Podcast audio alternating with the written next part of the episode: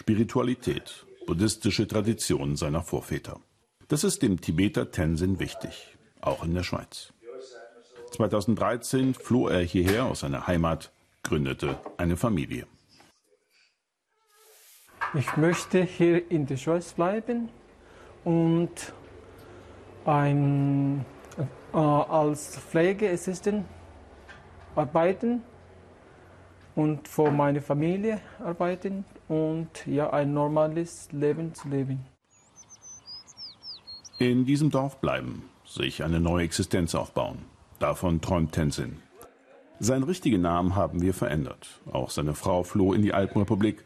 Sie haben alle Brücken in die alte Heimat abgebrochen, rufen niemand an aus Angst. Ich habe keinen Kontakt mit meiner Familie, weil ich ihnen keine Probleme machen will. Meine Familie wusste, wusste auch nicht, dass ich zwei Kinder habe. Das, das ist sehr traurig für mich und habe ich auch sehr Heimweh.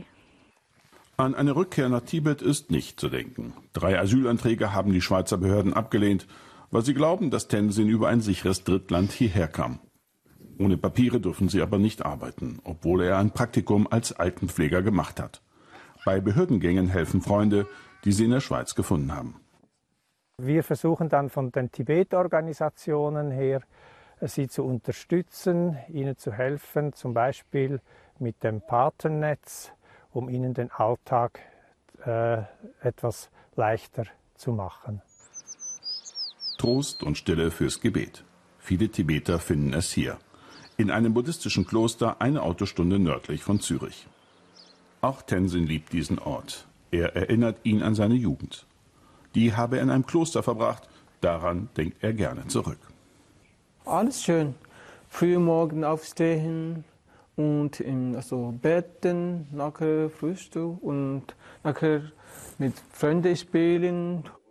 Das unbeschwerte Leben endete, als chinesische Sicherheitskräfte die Mönche drangsalierten. Sie versuchten sich dagegen zu wehren, vergebens. Jeden Tag stören sie uns und unterdrücken sie uns und unsere Freiheit. Dagegen habe ich also Plakat, Plakat geklebt und protestiert gemacht. Freunde sollen ihn gewarnt haben, die Polizei sei auf der Suche nach ihm. Tenzin floh in die Schweiz. Der Abt des Klosters, er kennt viele ähnliche Schicksale. Basically, they have not full right im Grunde gibt es keine Religionsfreiheit in China.